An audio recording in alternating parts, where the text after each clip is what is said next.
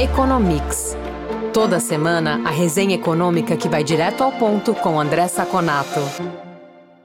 Olá, ouvintes do Economics. Começa aqui mais um bate-papo com André Saconato, que é economista e faz uma análise dos principais índices e fatos que movimentam o mercado e afetam o dia a dia das empresas e também dos consumidores. Tudo bom, Saconato?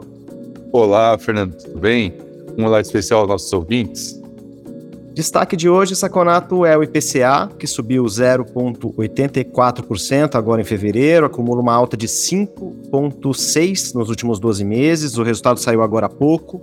O que, que pesou? Quais as expectativas? Olha, Fernando, primeira coisa que a gente olha é que ele veio um pouquinho acima do consenso, né? O consenso do mercado, a previsão, era que viria em torno de 0,7 a 0,8. Não foi muito acima do consenso, mas de qualquer maneira, já é acima das expectativas que não eram baixas. Ainda se tem a sorte de que o ano passado, no mesmo período, até por conta de guerra na Ucrânia, etc., a inflação veio muito alta, veio 1,01. Assim, os 12 meses caiu um pouquinho para 5,6 ainda. Mas se nós analisarmos a abertura desse índice, eu acho que é preocupante. Porque apesar de alimentos e bebidas uh, mostrar um número bastante mais tranquilo, de 0,59 no mês passado para 0,16 esse mês, muito fruto da alimentação do domicílio, né? Que ficou praticamente estável depois de uma alta de 0,6 no mês passado, e até muito por carne e tomate, que tiveram uma influência é, única, muito forte no, no índice negativamente, é, mesmo assim, o número ainda ficou muito alto. Vamos tirar dessa conta educação, que subiu 6,28%, porque a educação sempre em fevereiro é um número muito alto, sazonalmente é muito alto, porque o aumento das mensalidades sempre cai na inflação de fevereiro. Mas se nós pegarmos, por exemplo, habitação subiu de 0,33 para 0,32, muito por conta de energia elétrica, aluguel. E também outro fato interessante, a reoneração da gasolina não veio nesse índice, vai vir no próximo índice, no índice de março, né? Já indicando aí um, um efeito positivo, um efeito de aumento da inflação muito alto. Então, é, qual que é o resumo de tudo isso? Mesmo com condições muito favoráveis de alimentos e bebidas que têm um peso muito forte dentro do IPCA, mesmo assim o IPCA veio alto, e veio muito alto. Se nós projetarmos, por exemplo, 0,84 no ano, nós vamos perceber que é uma inflação de mais de 10% ao ano. Está muito alta ainda. Está longe, mas muito longe de uma inflação que, que poderia gerar alguma tranquilidade para a baixa de juros.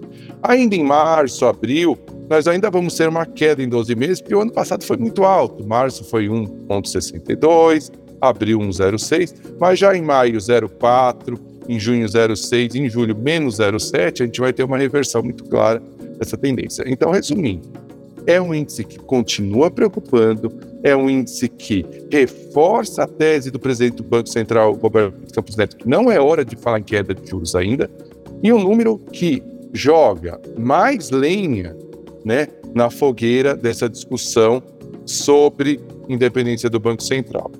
Com o Banco Central independente, vai ser muito mais fácil que a gente consiga debelar essa inflação. Se tiver influência política, essa inflação mostra que as consequências podem ser trágicas.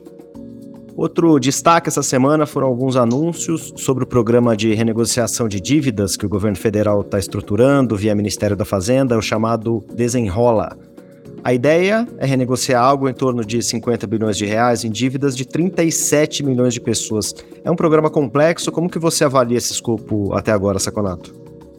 Olha, Fernando, o governo pretende usar para refinanciamento dessa dívida um processo, uma estratégia que foi muito usada pelo ex-presidente Jair Bolsonaro na pandemia, para aquele programa Pronamp, que emprestava dinheiro para as empresas que tinham problemas por conta das restrições impostas pelo vírus do Covid. Qual é esse processo para o nosso ouvinte entender? Você ativa um fundo garantidor. O governo quer colocar 10 bilhões de fundo garantidor. Então, o que o governo faz? Se o fundo garantidor, dentro do Banco do Brasil, o governo pega e coloca 10 bilhões e deixa parado lá de reais. E aí é o seguinte: nessa, os, os credores vão fazer um leilão.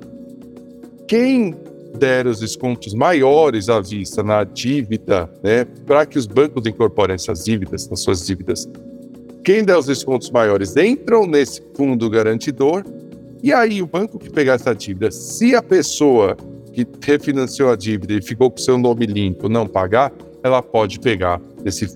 Isso diminui muito o risco. Isso faz com que os juros de refinanciamento sejam muito baixos. E quem é essa pessoa que pode pegar essa, essa, esse refinanciamento, né, esse empréstimo para refinanciamento? São pessoas que ganham, famílias que ganham até dois salários mínimos e o limite da dívida é de 5 mil reais. Outras pessoas podem entrar nesse programa, mas não são garantidas por esse fundo garantidor e a taxa de juros é muito mais alta, tá? Outro ponto positivo desse programa, ele vai estruturar um ambiente virtual em que se concentre dados, unifique dados de credores e devedores. Então, depois que fizer lá o, o leilão, ah, os credores tais entraram aqui no programa. Aí o devedor, pelo seu CPF, ele pode entrar lá e falar: olha, essa parte da sua dívida, essa parte da sua dívida, essa parte da sua dívida, você pode refinanciar com desconto de 50% com taxa de juros X. Então, é positivo nesse sentido, né? Porque são mais de 70 milhões de pessoas com nome restrito. Isso pode retomar uh, as pessoas. São pessoas, por exemplo, que são muito honestas, que têm a vontade de pagar essa dívida, mas que ficaram nessa armadilha dos juros que aumentou muito. Que saiu da Selic lá no meio da pandemia de 8 para 13,75. Tem vários pontos que ainda precisam ser definidos. Né? Foi só um, um, um anúncio preliminar. Como que se uma pessoa tiver cinco dívidas e só três delas, por exemplo, uh, caírem, conseguirem ganhar essa concorrência, ela vai continuar com o nome sujo, porque outras duas dívidas dela não conseguiram. Como que vai fazer isso? Mas o programa é complexo e a iniciativa é positiva. Nós vamos ficar de olho, né, para como se vai evoluir uh, esses anúncios e eu volto aqui no, no podcast. Mas em linha geral, é um programa bem interessante, um programa que pode ajudar muita gente que entrou numa espiral negativa e não conseguiu sair mais. Quer saber mais sobre o comportamento da economia? Conferir indicadores e pesquisas que orientam o mercado? Ter acesso a informações de especialistas em primeira mão e conteúdo exclusivo? Visite o lab.fecomércio.com.br.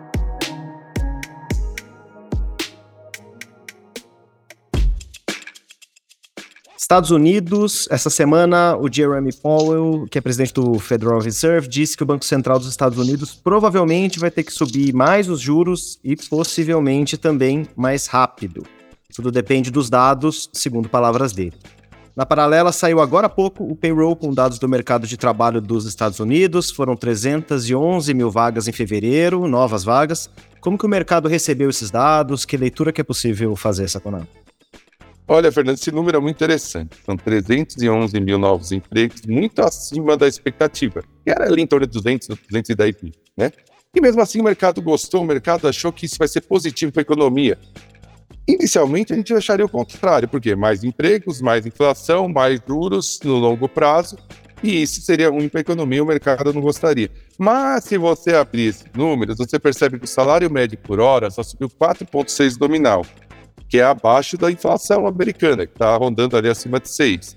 E o desemprego subiu de 3,4% para 3,6%. O que significa isso? Apesar do emprego ter subido, o desemprego subiu também porque as pessoas que estavam desalentadas começaram a procurar emprego. Esses dois movimentos têm, forçam os custos né, de emprego, salários, para baixo.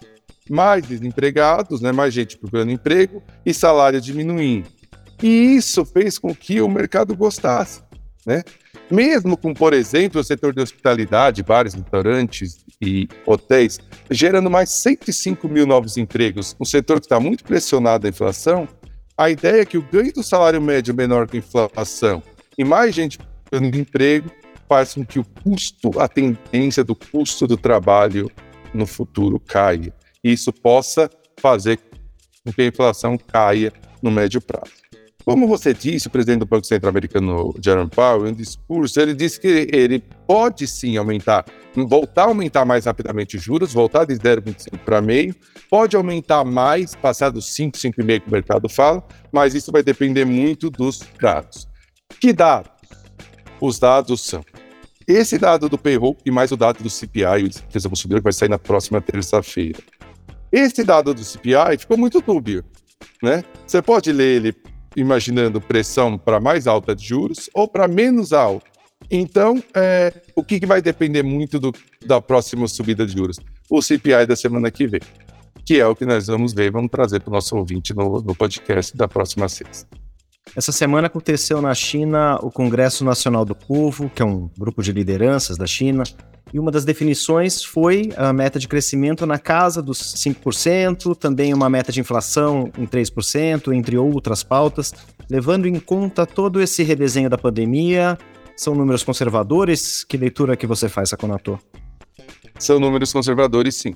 Os próprios analistas internacionais achavam que 6% é um número muito fácil de atingir, porque a China está exatamente num, numa, num ponto estatístico muito baixo por conta do, das restrições da pandemia que ela fez em 2022. Tá?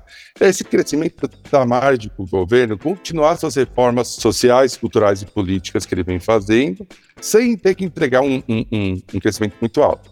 A gente lembra que essas mudanças incluem diminuição de poder de empresas privadas, diminuição de poder de empresas de dados. Então, para fazer essas mudanças, ele precisa de algum momento, pelo menos no curto prazo, na visão dele e na nossa visão no longo prazo, é, de um crescimento menor. Sem contar que ele pode também não usar políticas monetárias e fiscais muito é, fortes, até porque o endividamento na China, o setor imobiliário ainda está muito frágil, né? Não é uma coisa que dá para o governo sair, apesar da, da inflação estar tá muito baixa. Tanto que a meta colocada de inflação foi só 3% nesse Congresso do Povo.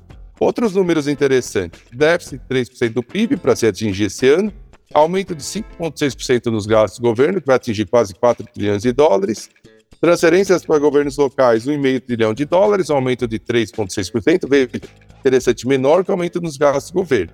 Os governos locais vão ter uma fatia maior, tá? Então, assim, mesmo com a crise imobiliária que faz com que os governos locais sejam muito atingidos, porque eles eles vivem de venda de terra, né, a terra estatal, o governo chinês não parece que vai aumentar muito o estímulo, o dinheiro para esses governos uh, fazerem esse tipo de economia, até por isso ele, ele, ele não coloca potencial de crescimento num índice muito alto. Agora, interessante, Fernando de Armins, 7,2% de aumento nos gastos de defesa, atingindo 225 bilhões de dólares. Dois pontos foram tocados em todo o Congresso e reforçados, reforçados. Reunificação pacífica de Taiwan e autossuficiência tecnológica. As duas têm uma relação. Autossuficiência tecnológica, que é o tal do chip, fazer o chip mais tecnológico, de mais alta complexidade, que é muito difícil que ela atinja, mas eles estão tentando, é para você poder equipar mísseis para que eles sejam mais precisos, mais letais e mais rápidos. Então, é, logo depois do novo gabinete ser empossado, porque nesse congresso tinha um novo gabinete empossado, o ministro das Relações Exteriores da China já veio com um discurso muito agressivo falando que os Estados Unidos podem é, colher é, resultados apocalípticos se continuar plantando discórdia. Então, assim, essa nova China é uma China de uma revolução cultural voltada para se fechar, voltada para o socialismo e anti-ocidente. É um, é um é um futuro um pouco nebuloso para a humanidade. É muito perigoso o que nós estamos vendo aqui. É, vamos ver a capacidade dos, dos diplomatas dos dois países de tornar isso um pouco menos grave, um pouco mais suave. Saconato, obrigado pela análise. A gente continua acompanhando. Até semana que vem. Muito obrigado, Fernando. Obrigado aos ouvintes que estiveram com você até agora. E nos falamos na próxima edição do nosso podcast. Informação e análises inéditas mobilização empresarial, ferramentas de negócios exclusivas. Tudo isso você encontra no lab.fecomércio.com.br. Acesse agora e confira.